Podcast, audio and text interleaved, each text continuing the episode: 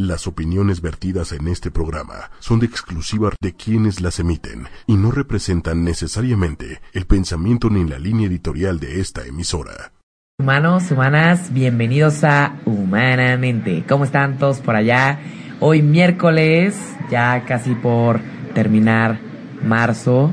Hoy ya saben que estamos aquí para hablarles de psicología. Buenos días, José, ¿cómo estamos? Buenos días, Carla, muy contento de estar aquí con, contigo y con todo nuestro amable auditorio en este hoy, hoy que es el día en que transicionamos a la primavera, es 21 de marzo y también es el natalicio de Bomberito Juárez, así que a todos los niños que como yo de chiquitos nos peinaron como Benito Juárez, les mando una felicitación.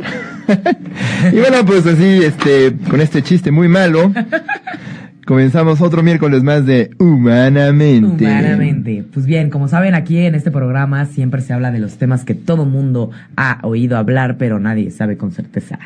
Entonces, pues bien, el día de hoy vamos a hablarles sobre un tema que todos los psicólogos, es decir, así como José y como yo y todos los psicólogos que nos están escuchando, seguramente han estudiado, todos los psicólogos han estudiado sobre este tema y seguro todas las personas que no son psicólogas han oído hablar de este tema, pero pues, no lo entienden muy bien, ¿no? Para eso estamos aquí en Humanamente, para describirles todo sobre la psicología y la puedan entender desde la vida diaria y en la práctica. Entonces, hoy les vamos a hablar sobre los mecanismos de defensa. O sea, es que vamos a aprender sobre judo, taekwondo, judo shot, judo este...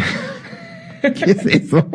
El judo shot era como el golpe. O sea, hacías, hacías la mano como si fuera una tablita y judo shot. la, judo como shot. el gol, como la acción de golpe de Buzz Lightyear, ¿no? Sí, los mecanismos de defensa van a ser eh, se, se escuchan, se escuchan No como vamos a hablar de defensa personal, de vamos defensa a hablar de cómo lidiar con un agresor en, en el metro, en, en, en la tiendita, en la calle. No, no es Justo, cierto. Justo, justo, de hecho, no vamos a hablarles de defensa personal ni de movimientos físicos que van a poder proteger su seguridad y su integridad, pero sí les vamos a explicar sobre estos mecanismos de defensa que realmente, pues de alguna manera, nuestro cuerpo utiliza para defenderse de las emociones negativas. Sí, hoy vamos a hablar de todas aquellas pensamientos negativos. Sí, o pensamientos O negativos ideas o ideas o situaciones complicadas, ¿no? Este, el día de hoy les vamos a hablar de todas aquellas maneras de reaccionar o todas las respuestas inconscientes encargadas de defendernos, como decíamos, de todos estos pensamientos y emociones, ¿no? Eh, no necesitamos entender por completo el inconsciente, pero pues tenemos que saber que hay una parte de nosotros que al interactuar con los demás y cuando nos comunicamos con nosotros mismos, pues hay una parte que no podemos entender y que plut de repente sale, ¿no? Y no sabemos de dónde vino. No sabemos de dónde Nos vino. agarra por sorpresa. Freud le llamaba a la parte de abajo del iceberg, toda esa parte de los sueños, los deseos y esa parte de nosotros que no es totalmente este continua o no es totalmente Consciente. consciente. Exacto. El famoso inconsciente. Inconsciente. Esa parte que no vemos de nosotros mismos. Sí, Justo los mecanismos de defensa se encargan de mantenerlos ahí. de mantener. Donde no queremos, porque no los queremos ver a veces. Sí, así es. Y de hecho, seguramente ustedes han oído hablar de los mecanismos de defensa porque todos los psicólogos siempre están hablando de ellos y siempre están interpretando a los demás con referente a pues es que están en negación, es que seguramente se está proyectando. Ah, ya, deja de proyectarte, Ya, ¿no? Está, está este, introyectando ahí. Está introyectando está ya actuando, todo. hay una emoción. Está actuando, sí. Entonces, hoy al fin vamos a poder entender todos los no psicólogos, ¿no?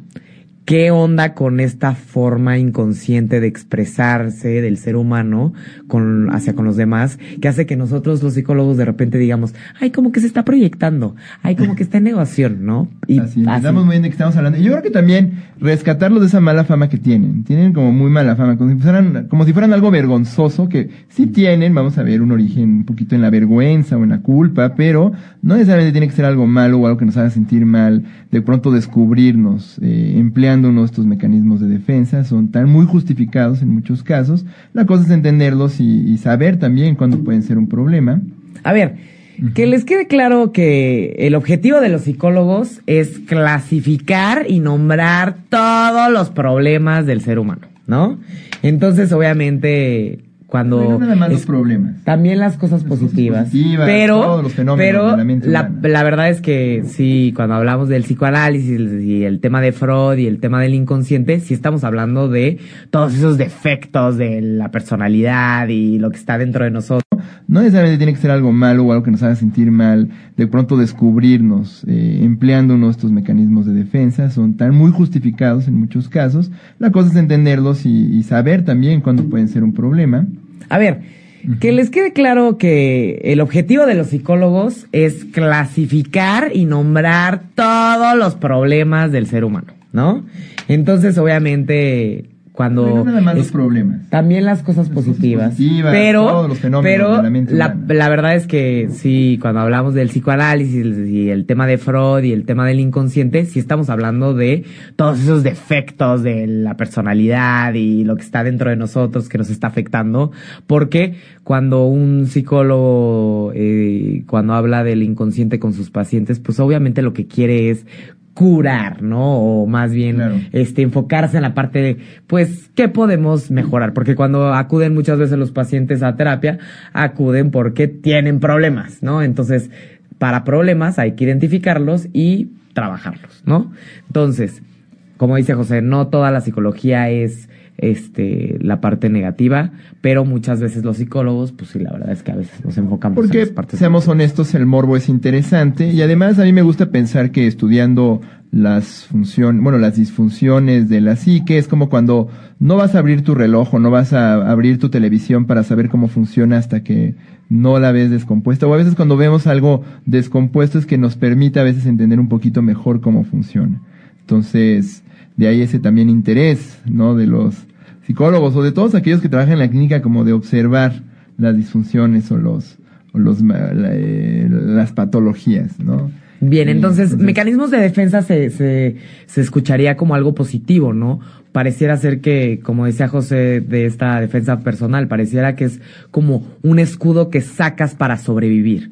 Que, pues a mí me suena como que sí, es eh, algo que necesitamos para sobrevivir y para interactuar con los demás. Claro. Pero, pues obviamente primero, como siempre, eh, vamos a eh, decirles que por favor nos comenten en nuestras redes sociales. Claro, ¿no? sí, antes de entrar en tema, les recordamos que estamos en redes sociales. Aquellos de ustedes que nos escuchen en www.8ymedia.com.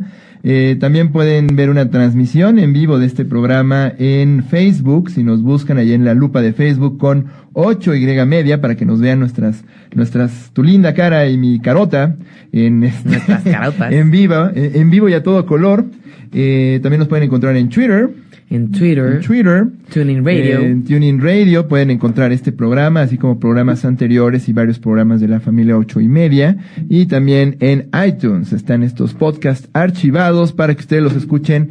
Si no los pudo escuchar en, en este momento en vivo, los puede escuchar otro día sin ningún problema. Un conglomerado de psicología en podcasts. ¿Qué más quieren? Especialistas hablando de manera amena sobre los temas más interesantes de psicología. Vamos, dense un clavado al Tuning Radio y al podcast en iTunes, por favor. Cámbiale a Tlacuache. Un día nada más. Muy bien. No sabe de nada, pero nos, nos cae bien escucharlo, pero un día tratan de escucharnos a nosotros en lugar del Tlacuache. ¿no? Bien, pues para entender un poquito y antes de clasificar todos los Un mecanismos de defensa, un saludo al tlacoche. A mí también, a mí sí me gusta un poco, la verdad. Sí, tengo que Mm, aceptar que me gusta, me entretiene, me entretiene. Eh, me gustaría conocer a la persona que escribe los diálogos.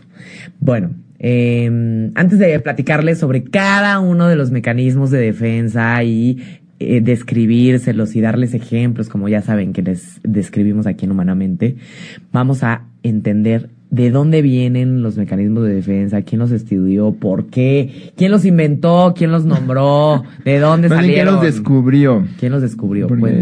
Nos los inventamos todos nosotros. Pues miren, Carla, la primera descripción de un mecanismo de defensa en teoría psicológica vino de pues nuestro teórico favorito, Sigmund Freud. que no lo hizo solo, lo hizo en su correspondencia con este colega suyo, Joseph Breuer, en sus primeras eh, intentos por generar una teoría psicoanalítica. De hecho, empiezan a describir algo parecido a un mecanismo de defensa cuando se escribían cartas, y, e hipotetizaron entre los dos la posibilidad de que las memorias que eran traumáticas para sus pacientes se mantenían como inaccesibles o medio que las guardaban en algo que consideraban un olvido motivado, entre comillas, es decir, un olvido justificado porque eran ideas tan traumáticas, tan difíciles, era aquello que el sujeto, para poder funcionar en el día a día, prefería olvidar que tenerlo presente y intención, más bien, e intencionalmente lo reprime de su conciencia. Entonces, para Freud inicialmente, eh, la idea era que el mecanismo de defensa principal en los en la psicología humana, en los organismos humanos,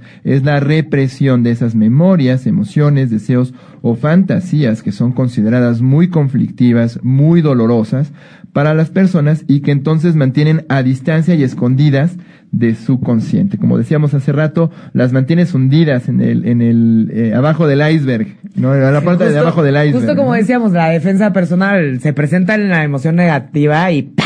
Hay algo ahí en nuestro inconsciente que le hace ¡pah!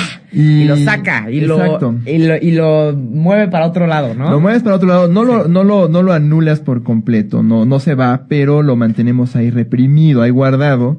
Y, digamos que la, la, idea de Freud cuando genera o cuando propone la teoría psicodinámica y la, la, la terapia psicoanalítica, uno, el psicoanálisis como una forma de cura, es justamente acceder a estos contenidos reprimidos en el inconsciente, sacarlos para que el, el, el, el sujeto la persona pudiera elaborar sobre ellos y entonces sanar el dolor que estos eh, memorias o ideas reprimidas le generan.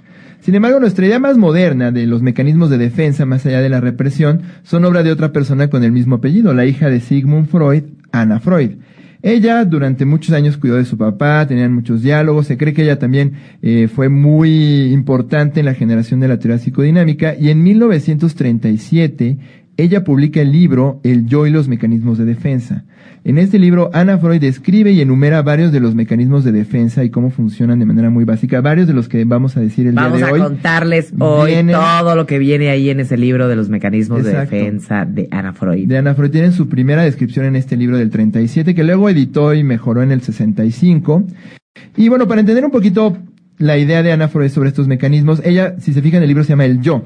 Y es que para ella, eh, y en el psicoanálisis, está esta idea de que tenemos tres estructuras en nuestra psique. El yo, el ello y el superyo. El ello es esta parte que contiene todos nuestros deseos más primitivos, más voraces, más prohibidos, no, a veces los habla, eh, desde Freud era como este rollo muy sexual, ¿no? De quererte echar a no El animal, el deseo, la, el hambre. Esas hambres muy básicas, muy primitivas están ahí en el ello, ¿no? Y además son voraces, todo el tiempo están ahí presentes y el super yo es como todos estos valores, valores estas este, restricciones o prohibiciones parentales que introyectamos y que en nuestra vida vamos como aprendiendo y están ahí presentes y que a veces pueden ser pesadas o podemos sentir que nos persiguen y digamos que el yo es este pobre diablo que está ahí en medio, lidiando con estos conflictos. Es como el, el yo es el que medía entre el bien y el mal del ser humano y es casi casi el ello, el, la bestia loca, el ello es la rienda de la bestia y el yo es el caballero que está manejando la bestia. Exacto, entonces los Freud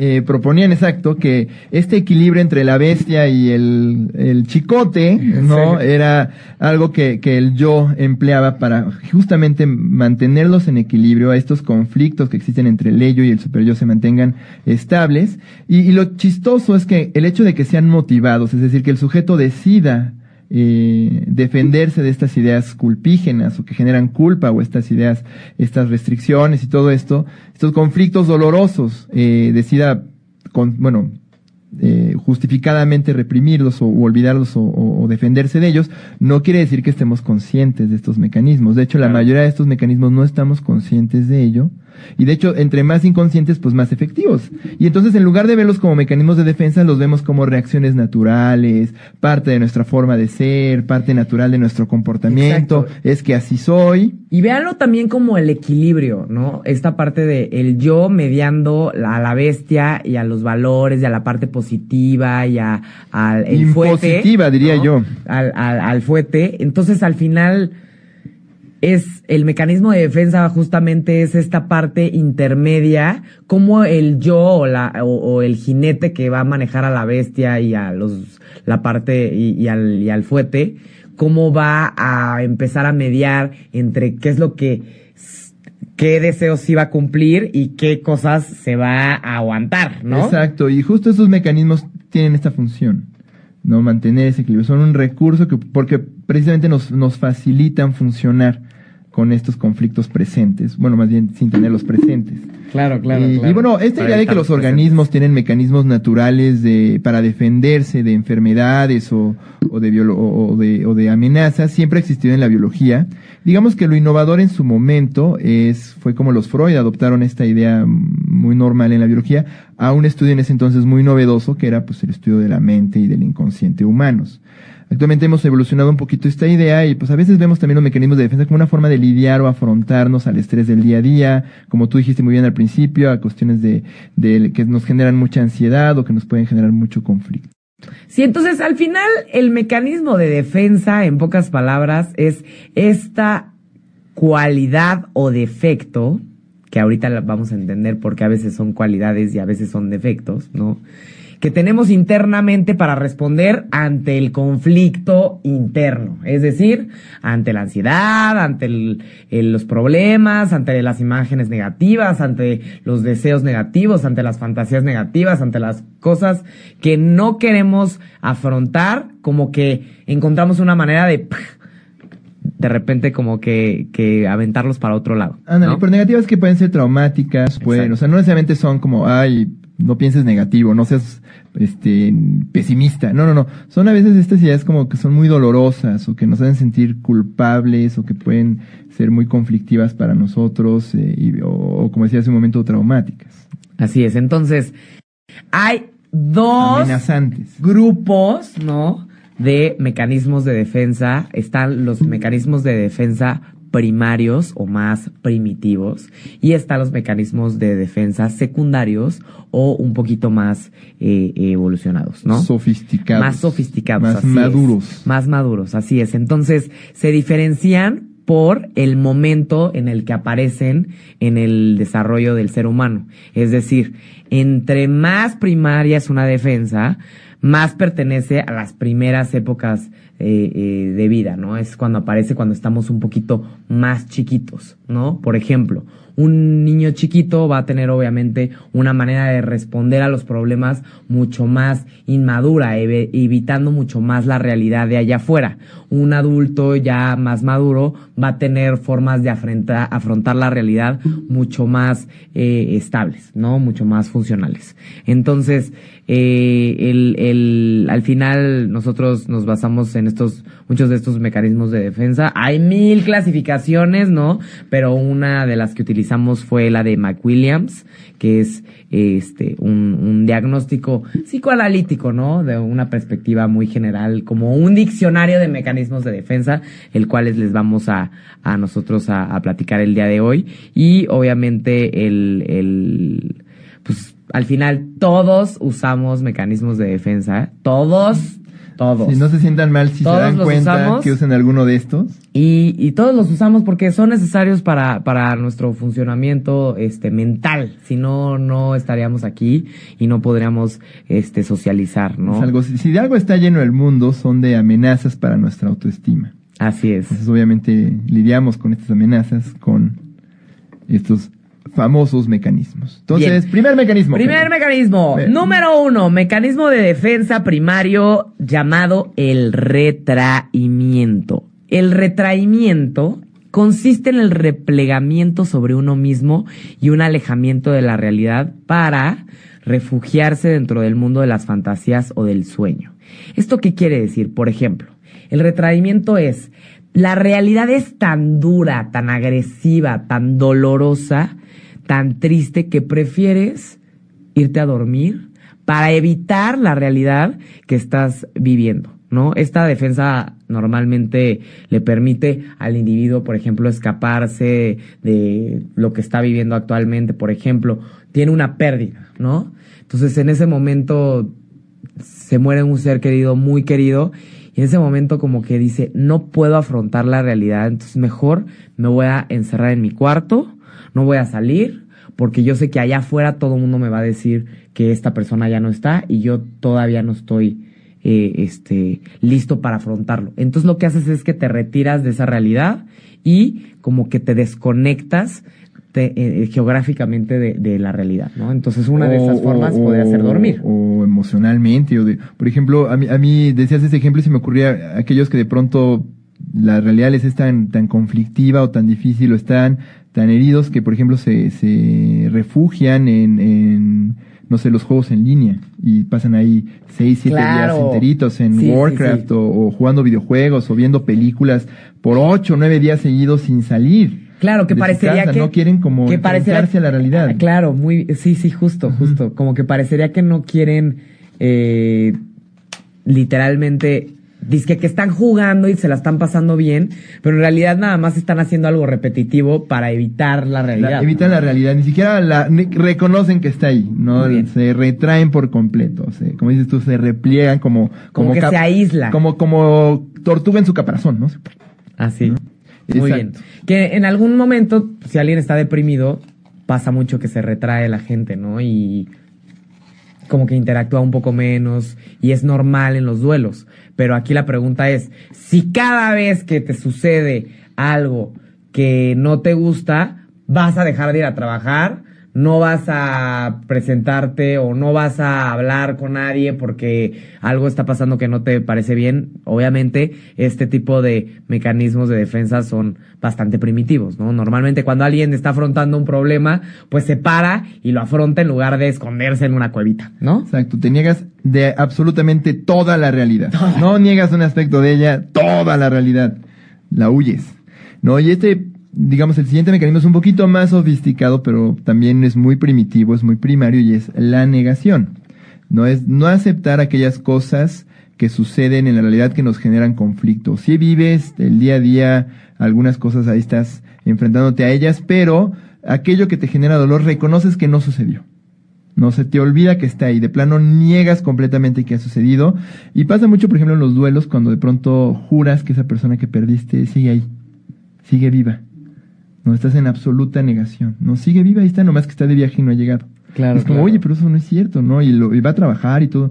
Y, y, le pone la mesa y pone los platos y todo porque cree que va a llegar. Y no es que crea que va a llegar, es que tiene la certeza que va a llegar, simplemente está en negación. Porque es lo que necesita para funcionar. Negar esa realidad o ese aspecto de la realidad que le es muy doloroso o esa idea que le es muy dolorosa. Que por ejemplo, en el caso de, de la negación en un en un momento de, de alerta o de, de emergencia o tal vez en un momento muy doloroso puede llegar a ser funcional, pues tal vez decir, ahorita yo creo que todo está bien, todo está bien, no ha pasado nada, no hay ningún problema, lo platicábamos en el programa. no necesariamente es mala. No necesariamente la negación es mala, pero el problema es que cada vez que tengas un problema estés negando tu realidad de alrededor. Normalmente eh, los niños eh, cuando están un poquito más chavitos, cuando tienen unos cuatro, cinco, seis años, ellos de hecho sienten que si ellos no lo piensan o ellos no lo viven, no sucede.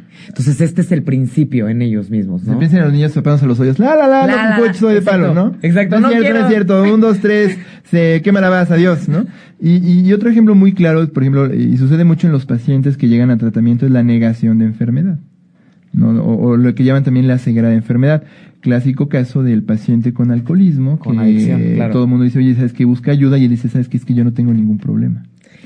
Y al final. El problema lo tienes tú, yo no lo tengo, yo estoy muy bien. Y el cuate no va a trabajar, no toma todos los días, toma todo el tiempo, ya le pegó a todo mundo, este, nada, sabe que, nada sabe qué hacer con él, y él dice, no, yo estoy muy bien. Sí, no quiere decir que la persona realmente sí tiene una conciencia de que sí tiene un problema y lo está negando, no realmente su mente le dice, no tienes un problema, porque si aceptamos que tenemos un problema, nos lleva a la fregada. Entonces mejor hay que quedarnos donde estamos sin aceptarlo, porque si no lo aceptamos, no va a haber problema. Cuando realmente, obviamente, la realidad te dice que aunque tú no lo aceptes, sigue habiendo un gran pedote alrededor, ¿no?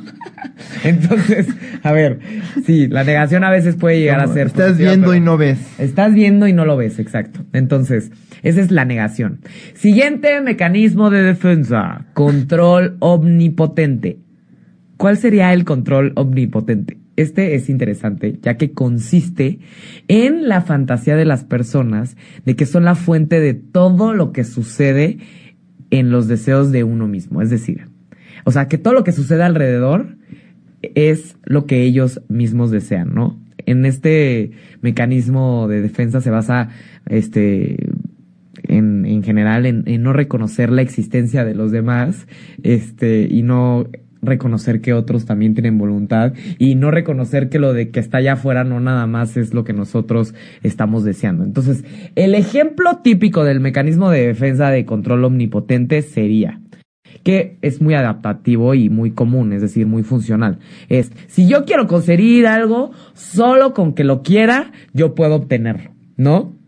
Que una cosa es saber que todo lo que te propongas, si tienes las conductas y los comportamientos adecuados, lo vas a lograr a decir, solo porque lo quiero lo voy a obtener como en el libro este del secreto de solo por imaginármelo y poner una foto del celular en el aquí solo por desearlo ya como lámpara maravillosa va a aparecer ¿no? ya llegará ya llegará. Ahorita yo nomás no no es el momento pero como lo estoy pensando y lo estoy diciendo con todo mi corazón va a suceder eventualmente o eso que quiero que pase me va a pasar o eso que no quiero que pase no me va a pasar. Al final es muy real es muy motivador. O sea, a veces decir, todo lo que te propongas lo vas a lograr, es motivador, pero es irreal saber que solo por quererlo lo vas a lograr, ¿no? Entonces, mucha gente, muchas veces pasa que con solo pensarlo ya pensamos que ya, o solo desearlo ya pensamos que ya lo vamos a tener. O con solo rezarlo. Con solo rezarlo, pasa mucho en el Dios, tema. Como a, Dios rogando y al mazo dando, ¿no? Es bueno Dios propone y uno dispone, o no sé cómo va. Exacto, exacto, exacto. Eh, sí, o sea, no nada más porque lo vayas a rezar y vayas siempre a rezar, ya lo vas a conseguir. ayúdame, ayúdame a ayudarte, ¿no? Yo, diría, diría, Dios, ¿no? ayúdame a ayudarte, ¿no? claro. Y por ejemplo, tal vez un ejemplo no muy, muy funcional sería el, el pensamiento de yo sabía que iba a temblar, ¿no? Y por eso tembló. O eh, todos en el cine se callaron porque yo entré. ¿No? y esto es muy primitivo porque si ustedes fijan, los niños chiquitos creen que el mundo gira a su alrededor. Así es, así es. Creen que todo lo que pasa en el mundo es por ellos. Así es. Por su voluntad.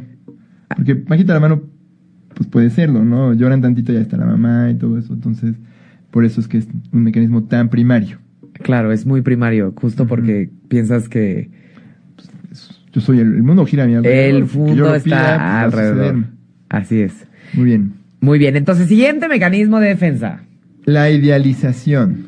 Idealization. La idealization es la necesidad de otorgar un valor o poder especial a una persona de la que se depende emocionalmente. Y así, digamos, yo ya no me hago responsable, sino esta persona. Es como la, el, deseo omnipotente, o, o más bien el control omnipotente, pero en lugar de ponerlo en mí mismo, lo pongo en otra persona a la que valoro demasiado. Exacto. Entonces, esta persona es la responsable de todo lo que me va a pasar. A veces, por ejemplo, la, la, idealización puede ser negativa o puede ser una desvalorización. Es decir, todo lo malo que me pasa es culpa de este idiota que está ahí. Entonces, yo no me enfrento a mi responsabilidad, yo no me enfrento a, a ese dolor que viene de mí mismo, ¿no? O esa herida, sino, ah, es culpa de este cuate. O es, o es este, voluntad de esta persona que se me arregle. ¿No? Entonces, idealizar demasiado algo o alguien en, naturaleza tal que nos libra del conflicto de lidiar con ello nosotros mismos. Claro, al final es esta parte de... Todo es culpa de mi jefe, por ejemplo, es uno famoso. Es que todo es culpa de mi jefe. Mi jefe me está molestando todo el día y el conflicto, todo es culpa del trabajo, eh, ¿no? Bla, bla, bla, bla, bla. Entonces, este, culpar todo o, asociar todo a una cosa es, es un ejemplo de la idealización. No, y al final es el típico la, en los psicólogos siempre dicen es que está idealizando a la pareja, ¿no? Ah, cuando la pareja, cuando la pareja está siempre dejando plantado al novio, dejando plantada a la novia, se portan fatal, son súper irresponsables. Y es esta idea de o más bien narcisismo de sentir de como yo siento algo por esa persona, esa persona tiene que ser perfecta, o sea, Exacto. porque todo lo que esté ligado conmigo, Todo se va a arreglar cuando esa persona me quiera. sí, sí, sí, O por el calor, por el- como esa persona me quiere, entonces todo va a salir bien. así es, ¿no? exacto. Y esa persona, al momento que decida, todo va a salir bien. ¿no? Y yo nomás voy a esperar a que esa persona me lo arregle. Justo, justo, de hecho es Como como ahora que tenga novia, ya se van a acabar mis problemas. Sí, no, y es pensar que realmente estás viendo que es una persona que tiene muchos defectos y que te los está mostrando y que no te está respetando y que no te quiere, y aún así piensas que sí tiene cosas positivas. ¿Por qué? Porque parecería que hay algo de ti que no está viendo realmente todas las partes negativas de esta persona y nada más está viendo las positivas. ¿Por qué? Pues yo me siento bien estando con esta persona. Entonces, esa persona es la que yo necesito para mí y por eso es mucho más fácil pensar que es lo mejor para mí porque simplemente me siento bien con ella, ¿no? Entonces, sí, es como esta parte de una persona que no es tan positiva, la vez demasiado positiva por ganas de seguir ahí y mantenerte ahí. Por eso, a veces una espatulita en el psicólogo para que Ándale, y es una vaya forma moviendo uno. justamente de evitar el conflicto, porque se lo estás depositando a la posibilidad de solucionarlo o, o, o, o- o- o el origen de ese conflicto, lo depositas en otro más. Claro, en lugar de moverte, de desprenderte de esa persona, mejor lo idealizas y dices, es que me encanta, es que es perfecto. Y así tu persona también ya se pone motivos para seguir ahí porque quiere seguir ahí, porque le gusta, porque a veces nos gusta estarnos este echando tierra encima, aunque no lo crean, ¿no? Y los mecanismos de defensa a veces este nos ayudan a no echárnoslas, pero a veces sí, ¿no? Entonces, Nos, nos ayudan a hacer un conflicto manejable. un conflicto más manejable. Pero a veces si sigue y sigue y sigue el mecanismo de defensa, pues llega un momento en donde ya llegabas idealizando a una pareja por tres años y nada más no puedes avanzar porque no puedes ver la realidad, ¿no? Entonces también nos puede llegar a afectar. No me estoy proyectando de ninguna manera, por supuesto. Hablando de proyección, Muy bien. Entonces, viene el siguiente mecanismo de defensa, proyección. A ver, la proyección es el típico que siempre los psicólogos les van a decir y que siempre te van a decir todo el mundo, ¿no? Ya, no te estés proyectando, ¿no? a, veces parece que desean que uno se proyecte en ellos, ¿no? En el, en el terapeuta. Sí, sí, sí. Es que exacto. quieren que es que te estás proyectando conmigo, ¿verdad? Y como, eh, pues, sí, sí, sí, sí, doctor, sí. Sí, claro, claro. Quiero que tú tengas la razón en este momento, ¿no? Bien, pues la pero a ver, ¿qué es la proyección- proyección? O sea, todo lo decimos, pero a ver, ¿qué es? A ver, Es que- la proyección es el proceso por medio del cual el exterior se interpreta con lo que siente o piensa el interior de la persona. Un ejemplo típico de la proyección. Están hablando mal de mí cuando quien habla mal de esa persona eres tú, ¿no? Cuando algo tienes negativo dentro de ti y quieres que los demás estén, eh, pues digamos, haciendo eso que realmente está dentro de ti, ¿no? Típico. El, el, el, ay, no es que seguro le caigo fatal. Cuando a la que le cae mal eres tú, ¿no? Y este siempre hemos dicho como eh, lo que te checa te ca- lo que te, te- Lo que te cacha, te checa, ¿no? Lo que te, te- lo que te cacha te o checa. ponerse el saco. Sí, ponerse el saco, ¿No? 100%. Ya ponerse se puso el saco. Sí, sí, sí. a ver, ustedes díganme, díganos en Facebook, cuando alguien dice ponerse el saco, ¿es un saco como de sastre o es un saco como de papas? Díganos en hashtag saco de papas o hashtag saco de sastre.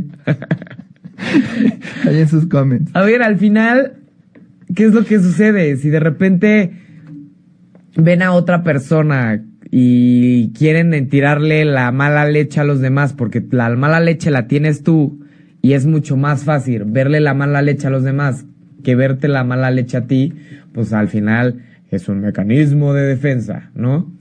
Entonces, eh, ¿quién nos puede dar otro ejemplo? ¿Qué otro ejemplo sería, no? Em, por ejemplo, eh, no sé, es que los de la oficina siempre me están criticando y todas las tardes estás tres horas criticando a todos los de la oficina, ¿no? O sea, eso es. que es te- que me critican, me critican todos y tú te la vives criticando, ¿no? Al o, final. o al revés, o sea, tú crees que todos te critican, pero es porque tú también sospechas que puedes no ser tan perfecto como crees, pero esa idea te genera tanto conflicto que entonces en lugar de reconocer que puedes ser no tan perfecto como pensabas, lo proyectas en todos en la oficina tienen algo en mi contra y me están criticando todo el tiempo. Y puede que nunca lo estén haciendo o lo hagan muy poquito, pero tú lo estás sobredimensionando. Esas cosas que tú piensas de ti mismo, en lugar de reconocerlas como que vienen de ti, que son tuyas, las sacas. Las proyectas, las, las sacas pones afuera. en boca de otra persona. ¿no? Es. es. que tú me tienes mucha envidia. Sí, ¿no? Es como, no, más bien pues, tengo inseguridades. Sí, ¿no? claro. Pero obviamente. La bronca es tuya, no mía. Esas No me inseguridades la son más manejables y las pongo en tu boca que si las reconozco como mías. Sí, imagínense, como dice José, imagínate que es como un cochambrito que tenemos y en lugar de aceptar lo nuestro, lo aventamos allá afuera y, ay, es que tú siempre me dejas sola y pues tú eres el que está siempre dejando solo a tu pareja, ¿no? o sea, al final, entonces, eso es... Esas culpas que traemos. Esas en otros. culpitas, exacto, esas culpitas nos puede causar distorsiones muy serias de nuestra percepción. Exacto. Y ahora la intro, la proyección tiene su, digamos, forma al revésada, que es la Mm. introyección. Esas cosas que reconocemos en otros, por ejemplo, cuando vemos que alguien es una amenaza para nosotros, nos da tanta culpa pensar de esas personas. Por ejemplo, un caso clásico en lo freudiano es este, ah, yo quiero con mi mamá, pero mi papá está ahí, entonces odio a mi papá, pero mi papá es bueno conmigo, entonces odio a mi mamá, pero mi mamá me quiere. Entonces, en lugar de esos conflictos, en lugar de, de, de, de ponerlos en ellos porque sentimos mucha culpa de pensar mal de ellos, entonces yo soy terrible persona. Yo soy lo peor que existe, yo soy la amenaza. Yo soy así lo malo que existe y yo soy malo por existir, por generar un conflicto en ellos. Y el conflicto pues, nos involucra a todos, pero nos genera tanta culpa pensar mal de otros que creemos que nosotros lo sobredimensionamos y los ponemos en nosotros mismos. Esta es una forma como muy primitiva de algo que podríamos llamar la empatía o la identificación, ¿no? Decir, ah, mira, mi papá puede tener una mujer como mi madre, entonces yo, digo, mi papá tiene una mujer como mi madre, entonces yo puedo tener una mujer como mi madre eventualmente, yo puedo ser como mi papá. Entonces esa identificación es necesaria, pero a veces si la exageramos demasiado, si la usamos de manera un poquito excesiva, se puede volver esta famosa introyección. Ah, entonces todo es mi culpa. Entonces eso que yo veo en otros, y, y puede suceder, por ejemplo, u- u- eh, eh, cuando de, que tenga que ver contigo. Es como un narcisismo. Es ahí, como un narcisismo todo, muy raro. todo lo de allá afuera tiene que ver Es con tuyo. lo que es tuyo. Es, Es tuyo, eres tú. Es que eso que está allá afuera, de hecho, yo siempre lo digo, ¿no? O eso que, que siempre observamos es como yo me comporto. A ver, güey, no tiene nada que ver lo de allá afuera con lo ti- es mi culpa, ¿no? sí. Y es producto de mis defectos o, o de, mis mi- de decisiones. mis decisiones. Es- esas cosas buenas o malas que vemos en otros, hacerlas propias. Y a veces, por ejemplo, eh, algo que sucede muy, muy, con mucha frecuencia es cuando alguien nos agrede y entonces nos identificamos con el agresor y actuamos como él o como ella. ¿No? El clásico ciclo de violencia, no de victimización, tiene un poco de esta introyección. Ah, se portaron mal conmigo, entonces yo voy a ser malo. ¿no? Y entonces esa maldad es mía y yo me la merezco y entonces yo debo actuar sobre ella, sacármela de adentro. ¿no? Entonces es la, la introyección. Bien, entonces, siguiente, la escisión. La escisión es otro de los mecanismos de defensa más primitivos y consiste en la tendencia de separar el mundo y las personas en buenos o malos. Es decir, nunca han oído No hay esas- puntos medios. No hay puntos medios, no hay grises, es para ti o para las personas, a veces las situaciones pueden llegar a ser tan confusas, tan complejas o tan amenazantes, que siempre para ti lo más fácil es ponerlo en la canasta de lo malo o ponerlo en la canasta de lo bueno, porque cuando tú lo ves, el punto medio es tan complicado y tan difícil para ti de entender que mejor los divides en malos y buenos, ¿no? Exacto. Esto es muy, muy disfuncional porque a veces nos puede llegar a causar problemas, por ejemplo, en nuestras relaciones. ¿Por qué? Porque la vida al final no es A o Z, siempre hay eh, U, M, Sí, hay- M, hay muy- ñ, la, la vida es ¿no? muy compleja, ¿no? Y podemos ser ambivalentes sobre muchas cosas. de hecho, esa es. ambivalencia Es necesaria como para hacer mucha reflexión sobre temas que no necesariamente son, eh, por ejemplo, ahorita que votamos, pues no es como de, ah, el peje es la pura bondad y Meade es la pura maldad, no hay, hay Cosas positivas y matices, cosas hay cosas de cada que ver uno. de todos lados, no, ya más bien tiene que ver con decisiones personales, pero esa decisión es como, o yo soy muy bueno, cuando hago cosas buenas y cuando hago cosas no tan buenas soy terrible, soy lo peor, estoy completamente cindido. No Claro. soy el doctor Jekyll y el señor Hyde. Claro, claro. Sí, son los típicos extremistas que, que es- ¿en qué, en qué, de qué forma nos puede llegar a afectar esto? Es que llega un momento en donde de plano tomemos decisiones muy radicales porque todo lo estamos viendo malo. Y tal vez no es malo, sino que tiene matices negativos y positivos y hay que negociarlos. Y hay gente que, no, está mal, entonces ya se acabó y lo cortas y ya todo estuvo mal. O está bien, está perfecto, está Ah, entonces perfecto. te adoro y eres la mejor persona Sí, del sí, mundo. Eres la mejor persona Un del día mundo. y eres la peor persona del mundo el otro día. Exacto, ¿no? exacto. Que tiene mucho que ver también con la idealización, ¿no? Cómo es que vemos a la persona totalmente perfecta, que todo lo tiene bien, cuando claramente tiene muchos defectos, como cualquier Y cosa si en la vida. los descubrimos, entonces la odiamos. Exacto. La detestamos. Sí, el, el típico que de repente te odia y de repente llega y te ama y te trata súper bien y de repente llega y, y puro maldad y enojo. Ahí hay una gran decisión. De repente las personas son buenas y de repente son totalmente negativas y eso hace que el comportamiento de las personas pueda llegar a ser un poco caótico. ¿no? Y, y obviamente hace fácil eh, lidiar con conflicto, porque ah, pues es bueno, bien, es malo, mal. Ajá, y ya. hace mucho más fácil. Así sencillo, esa dicotomía que pues, la vida real está llena de Grises. muchos matices, ¿no? A veces, bueno, sí tomar una posición, ser, ser vocal sobre ella y decidirse, pero pues, hay que reconocer todas esas complejidades. Y bueno, ahora vamos con los mecanismos secundarios, un poquito más sofisticados, Más un poquito más constructivos, un poquito más basados o, o operados en la realidad, como decías hace un momento. Eh, y uno de ellos, por ejemplo, es la famosa represión. No es este bloqueo inaceptable, como decía hace un momento, de recuerdos, memorias o impulsos. No, no, no es que no los reconozcas, simplemente los olvidas, los bloqueas por completo y, y digamos que los haces muy difíciles de acceder y a veces se pueden manifestar de manera un poquito inconsciente. Por ejemplo, en los sueños, estas ideas reprimidas se manifiestan en forma de, de, de símbolos. ¿No? A veces puede ser, por ejemplo, no sé, tengo una idea muy rara sobre mi familia, pero me genera mucho conflicto pensar en ella, no sé, un episodio de abuso, entonces sueño con que se cae una torre.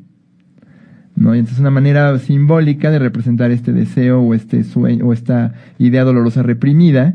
eh, o, o en el famoso lapsus, ¿no? Que de pronto, sin querer, te sale eh, una cosa que no querías decir, Y ¡pum! pero que representa aquello que deseas realmente, Claro. ¿no? A veces también de manera simbólica, a veces no. Eh, clásico que, no sé, estás en, en una cena y, y tú querías decir el nombre de tu novia y sin querer le cambiaste el nombre por el nombre de tu tía. No, ah, es que el otro día estaba, eh, no, no tienes idea de lo mucho que me gusta estar contigo, Ricarda, ¿no? Y yo no me llamo Ricarda, me llamo Ricardo. Petronia, ¿no? Ay, te cambié el nombre, ¿verdad?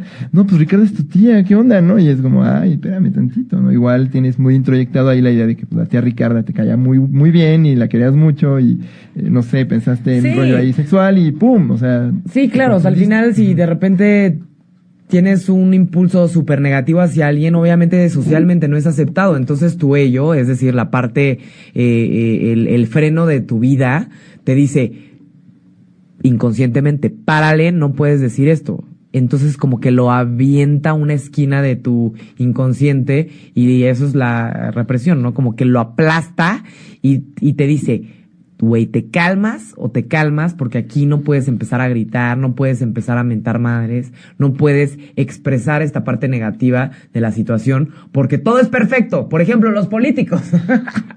¿No? La Un es que. Estas ideas como conflictivas, en lugar de lidiar con ellas, mejor vamos a esconderlas. Pero si se fijan, es relativamente más funcional que Claro, negarlas, no, que no es lo mismo que negarlas.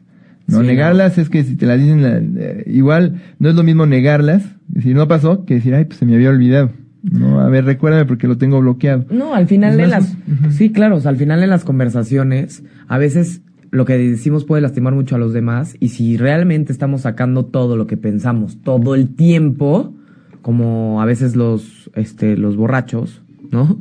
O los que están, este, intoxicados con alcohol, pues obviamente podemos llegar a dañar a los demás y funcionalmente necesitamos reprimir cosas, porque si no, obviamente seríamos todos impulsivos diciendo todo lo que pasa por nuestro circuito mental, ¿no? Exacto, no podemos actuar sobre todos nuestros deseos en estado No. puro, diría un freudiano. Así no, Pero es. tampoco podemos. este, Voy tratando de cambiar mis impulsos sobre ti. Me estoy acordando. La de Alex Intec, me encanta. Es como este rollo de el impulso de que tal vez mueres, mueres, mueres, mueres, mueres, mueres por decirle a la persona de al lado que quieres con ella, pero pues no le puedes decir eso porque tal vez es el esposo de tu mejor amiga o tal vez es alguien que no le puedes decir porque tiene connotaciones de mala educación o no sé. O sea, al final sabemos que hay Entonces, que... a lo mejor te haces güey. Te haces güey y lo Se te reprimes olvida en que una te esquina. gustaba y lo reprimes y de pronto te sale sin querer. ¿no? Exacto. Después como que te sale porque es como... No, un- pero si yo no pensé en esa Po- persona. Y no es, no es hacerse mensos, ojo. Hay gente que se hace mensa, la, nega, la, eh, digo, la negación tampoco es hacerse menso ni, ni, ni la represión. Es básicamente, este, se te olvida, lo bloqueas por completo. Bien, entonces, esta, la, la represión es la típica, siempre todos la tenemos, la necesitamos, espero que repriman sus emociones porque sí es necesario para la vida diaria y la socialización. ¿no? Y Bien, para un momento en que puedan manejar con ellas, ¿no? Guárdenlas hasta que puedan con ellas. Bien, siguiente mecanismo de defensa de los un poquito más adaptativos es el desplazamiento. El desplazamiento se refiere a la redirección de una emoción o impulso desde su objeto natural a otro objeto que puede hacer que nos sintamos mejor expresando esta sensación negativa. ¿Cuál puede llegar a ser un ejemplo muy ala- maladaptativo? Sería la típica fobia, ¿no? No sé si les han contado, pero cuando alguien le tiene la fobia muy extrema a cosas eh, que necesitamos o con cosas o animales con los que interactuamos todo el tiempo, normalmente Freud decía, ¿no? Y sus teorías, sus teorías decían eh, que cuando tú tenías un, un sentimiento negativo, reprimido hacia tu mamá o hacia tu papá, como obviamente no puedes en cada este comida familiar que veas a tus papás decir, le tengo miedo a mi papá, no lo quiero ver y lo odio y lo quiero evitar, en lugar de eso, lo que haces es esa sensación negativa que tienes contra tu papá o tu mamá, si es que la tienes, la tomas y la colocas en otro objeto que es más adaptativo. Que lo, lo hace más manejable, ¿no? Más Te des- manejable. Es como decir, te desquitas con el perro. Así es, o te desquitas- desquitas con tus hijos. Te Exacto. desquitas con alguien sobre quien tienes poder, porque solamente tu padre, alguien sobre quien percibes ningún poder en absoluto. Entonces, ese resentimiento o ese odio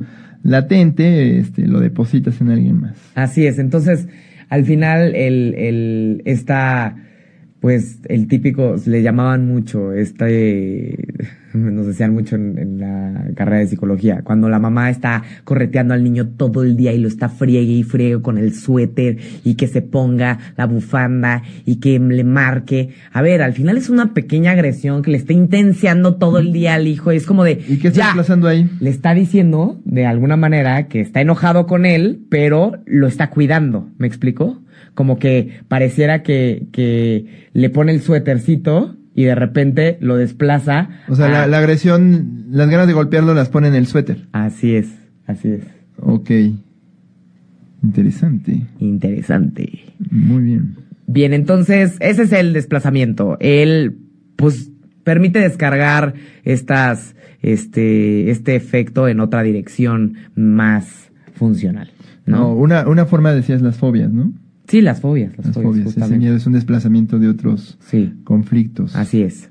Muy bien. Siguiente. Otro es la intelectualización, que qué chistoso que me tocó a mí decirla, porque todos creen que soy intelectual sobre solo porque uso lentes, pero no, la verdad soy bastante tonto. Claro que no. Pero este y, y todo lo que sé lo sé porque veo Hazle así, este, José. Tom- tómatela, pega las yemas de los dedos. Intelectualización. Intelectualización. No, No, y to- todo lo que sé lo, lo leí en Condorito. La intelectualización es que no niegas esas cosas que te generan conflicto, las reconoces completamente, sabes que están ahí, pero en lugar de permitir, de permitirte sentirlas en toda su extensión, las piensas demasiado, generas teorías demasiado complicadas o haces todas estas este, castillos en el aire o, o- o- o- me si- siento feo usar este término, pero creo que todos van a conectar con él. Haces como todas estas chaquetas mentales. Para lidiar con esos conflictos. No, y entonces, por ejemplo, uno, uno muy común es que te dicen, oye, sabes que tienes una enfermedad terminal.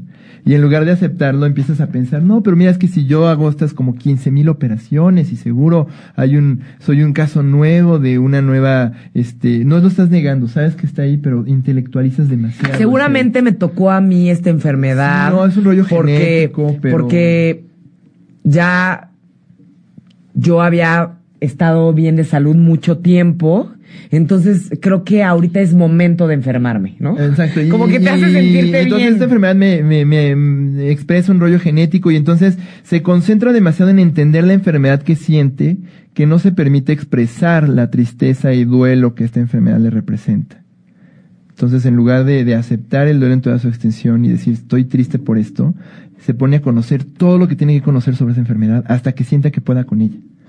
Nos dicen, es, es muy famosa esta idea que, bueno, ya nos dirán los psicoanalistas en nuestra audiencia si es cierto o no, que toda la teoría psicoanalítica de Freud era una intelectualización de sus propios conflictos psicosexuales.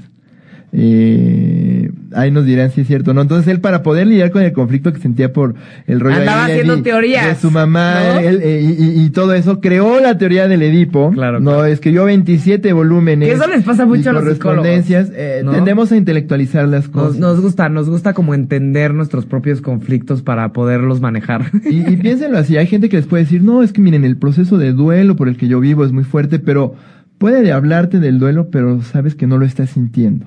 No, en lugar de lidiar con él en toda su entereza, lo lidia a un nivel intelectual. ¿Sale? Lo piensa demasiado, no lo siente, lo piensa.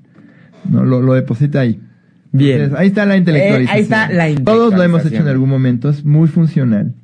Pero muy pues, funcional. también a veces es bueno reconocerla. No, eh, a veces por eso terminamos en terapia, ¿no? Es que no siento nada, doctor, lo, lo, lo veo, pero no lo siento. Ah, pues bueno, ya, vamos a quitarnos esas este, defensas de la, de la intelectualización y vamos a sentir la cosa, ¿no? Real. La cosa real, el sentimiento real. Exacto, Bien, exacto. racionalización es el siguiente mecanismo de defensa. A ver, la racionalización es encontrar razones que justifiquen los sucesos conflictivos. Es decir, una mujer empieza a salir con un cuate que le encanta, que le fascina, está enamoradísima de él, todo súper idealizado, ya juntando aquí los mecanismos. Y de repente este cuate la deja de buscar. La, la racionalización sería, no, pues es que la neta ni como que ni me gustaba tanto y la verdad es que era como medio teto y como que no me gustaba mucho Al cabo su que carrera, no era Ya, ya sabía que no iba a funcionar. Esto, este clásico de Igual al después de un final no iba rechazo, a- pues ni, ni iba a funcionar. La Ni verdad, iba a ni iba a funcionar. funcionar. Sí, sí, Ni- exacto. Yo qué bueno que me salvé de una buena. Sí, al final son justificaciones. A diferencia de la intelectualización, sería como más una justificación de lo que pasó. En lugar de... decir, me duele que me rechacen. Exacto. Ah, pues al, ni al cabo que ni, ni quería ni iba a funcionar y estaba chafa y, y, pues no es el momento, tengo Sí, era mucho medio trabajo, estaba medio loser y además yo no estoy listo y bla bla bla bla. Y- Pero eso es súper positivo, la verdad. Como que te- Es muy funcional. Es, una manera de echarte como porritas y motivación de, pues al final, pues ya. Y te permite a veces hasta construir una herida en el ego, pues una oportunidad de moverte y seguir adelante sin, sin rumiar demasiado en ello. Entonces, a veces es, es muy útil la racionalización, así como la intelectualización Sí, en claro. momentos, ¿no? Siguiente. Formación reactiva. Es que transformas una emoción o impulso en lo contrario. Es decir, aquello que odias lo conviertes en amor. No como para lidiar con eso. Si sientes envidia por alguien, la conviertes en gratitud. Eh, aquellos individuos que tienen mucho, eh, tienen mucho que ver con eh, emociones agresivas, luego nos da miedo sentirlas y entonces preferimos lidiar con ellas y toda esa energía emocional la convertimos en lo opuesto. Puede ser a veces muy productivo porque nos permite a veces eh, acercarnos a esas cosas que nos generan repulsión para entenderlas mejor o para este, tratarlas mejor de lo que haríamos si quisiéramos agredirlas, pero a veces también nos pueden este, evitar eh, lidiar con conflictos reales. Un ejemplo muy claro de esto, y creo que todos lo hemos vivido alguna vez, es que de pronto admiras demasiado al, al- a la expareja de, digo, al ex de, digo, a la nueva pareja de tu ex, ¿no? Este, lo detestas, lo odias, pero en lugar de permitirte odiarlo y detestarlo, ay, pues es que tú eres bien buena onda, no, me cae muy bien, es una gran persona, ¿no? Yo no siento otra cosa más que este respeto por esta persona, ¿no? Entonces ya, eh, te convierte en lo opuesto, ¿no? Es una como sobrecompensación, podríamos decir, de estos sentimientos agresivos, que a veces puede ser bueno, ¿no? Porque pues entonces ya no actúas sobre esa agresión que a veces puede ser irracional, ¿no? Pero pues es bueno a veces también reconocer este conflicto. No es una sobrerealización tampoco, ¿no? Porque no estás convirtiéndola en un dios omnipotente ni en una persona demasiado buena, simplemente pues sientes lo opuesto por esa persona. Te permites comprenderla si quieres, ¿no? Claro, y acercarte, claro, claro. pero también puede ser forzado, ¿no? A veces es forzado y te das cuenta cuando es forzado. Bien, entonces, el siguiente mecanismo de defensa es la anulación y consiste en el esfuerzo inconsciente de compensar la culpa con un comportamiento que parecería que lo va a borrar mágicamente. Este, este comportamiento tal vez negativo que tuviste. Oh, el típico ejemplo es, imagínense que un día tú te portas mal con una persona, llegaste y no sé, este, la criticaste, ¿no? Entonces, en ese momento, como que te das cuenta que la criticaste y, y esa persona se sintió mal y en ese momento te entra la culpa y para mitigar esa culpa lo que empiezas a hacer es tratarla bien y eh, superadularla y ay no no no perdón este qué quieres que te traiga el típico lo típico que pasa con con los con, con las parejas no que de repente ah, hubo un malentendido un enojo y la persona como que trata de compensarla porque cree que mágicamente va a desaparecer lo negativo no Ándale, como que es como que pegar y quitar la mano. Así ¿no? es, y, así es. y entregarle una rosa mejor, ¿no? Para que se le olvide lo malo que hiciste, ¿no? Para Sí. revertir el efecto negativo de eso que hiciste, Como- ¿no? Como repararlo. como repararlo es Como esta lo- reparación desesperada, Es podríamos como- decir. Ajá, es como lo que dicen de, de el tamaño del arreglo de flores es el tamaño de la culpa, ¿no? El tamaño de la falta, ¿no? De la, de, de, al final es como esta sensación interna de tener que compensar lo negativo que hiciste y como te duele y tienes tanta culpa como que quieres tratar de evitar lo que hiciste, pero pues obviamente ya no lo puedes regresar. corregirlo. Entonces, lo quieres corregir justamente, pero pues obviamente es irracional tenerlo que corregir. O sea, si ya te equivocaste, mejor pide perdón y deja de andar adulando a la Acepta- persona. acepta lo que hiciste. Acepta lo que hiciste. ¿Qué es lo que pasa? En lugar de aceptarlo, en ese momento empieza la adulación intensa para ver si de repente la persona ya responde buena onda porque pues ya, ya te estás portando muy demasiado buena ondita. Entonces, esa es la anulación, pensar que vas a eliminar algo negativo que hiciste haciendo algo extremadamente positivo después de haberlo hecho, ¿no? Exacto. Y muy bien, el último que El vamos a último hoy, mecanismo de defensa. Que obviamente no dijimos todos, son muchos más. Aquellos de ustedes que nos escriban que, que no los vimos todos, ¿no? Que este, obviamente hay muchos más, es un tema más complejo, pero bueno, aquí lo estamos haciendo accesible. Y el último es uno que, digamos, se considera como el más saludable de todos, o el, o el ideal, que es la famosa sublimación, ¿no? Que es convertir esos impulsos, eh, digamos, eh, obscuros o inaceptables o, o que nos generan mucha este, ansiedad en actitudes o conductas más aceptables, que no necesariamente son lo opuesto, no necesariamente son un revertimiento, sino exactamente lo que son, pero de una manera más aceptable, más fácil de manejar sin negarlo, sin, sin, sin hacer como que no existe, ¿no? Por ejemplo, eh, el humor. ¿No? Cuando de pronto sentimos mucha culpa o mucho, digamos, eh, es famoso, por ejemplo, el humor. La agresioncita, la El humor- o, el, agresioncita. o el humor negro en los médicos, por ejemplo, todo esta este duelo que pueden llegar a sentir por su trabajo, toda esta eh, ansiedad que pueden sentir por su trabajo, la pueden convertir en chistes.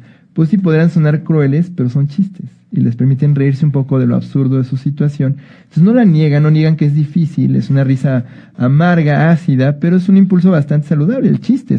Si podemos reírnos de algo, no estamos negando que, que es malo, simplemente nos permitimos reconocernos en una situación absurda y, y- y seguir adelante.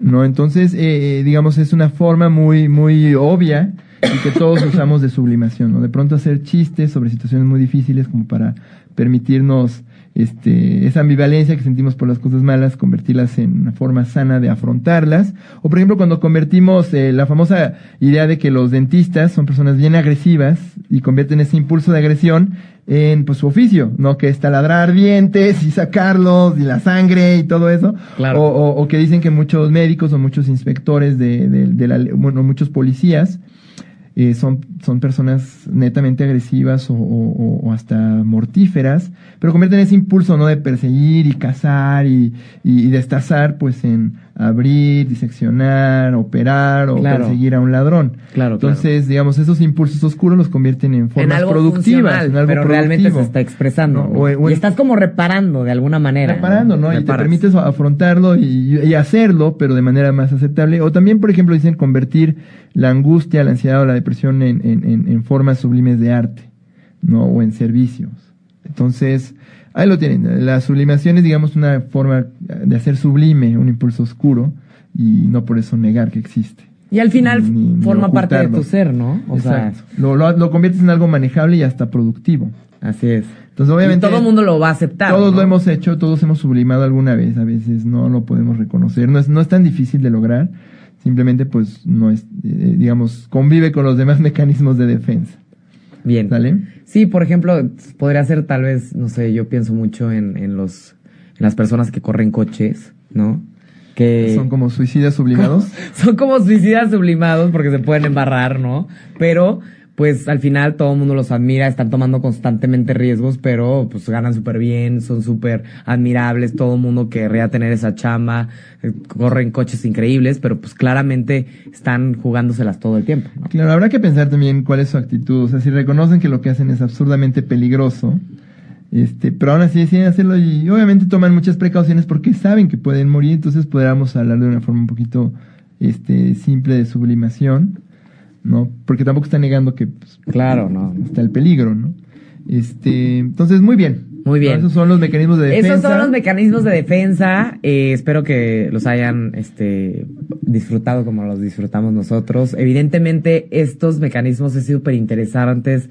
Eh, pues es muy interesante comprenderlos porque ¿qué es lo que hacen los psicólogos? Muchas veces los psicólogos en terapia lo que hacen es trabajar estos mecanismos cuando se vuelven desadaptativos, que la desadaptación o un mecanismo ya disfuncional eh, sería pues que se esté repitiendo todo el tiempo en situaciones constantes y que hagan que una persona no pueda moverse del lugar. Como les estaba comentando hace un rato, si una persona no sale de una relación conflictiva desde hace muchos años debido a que sus mecanismos de defensa no lo dejan salir, ahí es donde tienes que trabajar con los mecanismos de defensa para poder empezar a mover a la persona del lugar. Ándale, porque justamente ¿no? están funcionando. Generalmente un mecanismo de defensa nos permite lidiar con la parálisis Exacto, de un exacto. conflicto o un pensamiento Así es. este, inaceptable o doloroso y en lugar de ayudarnos a movernos ya se vuelven un freno en sí mismo. Y por eso es que cuando las personas están trabadas en un mismo hoyo durante varios, mo- va- mucho tiempo, ¿Vario tiempo? varios tiempo, varios tiempo, ¿no? Chico. Cuando las personas están en un hoyo mucho tiempo, ahí es donde buscan ayuda, ¿no? Porque claramente algo están repitiendo una y otra vez que hace que regresen y regresen al mismo problema que su e- que su ello, ¿no?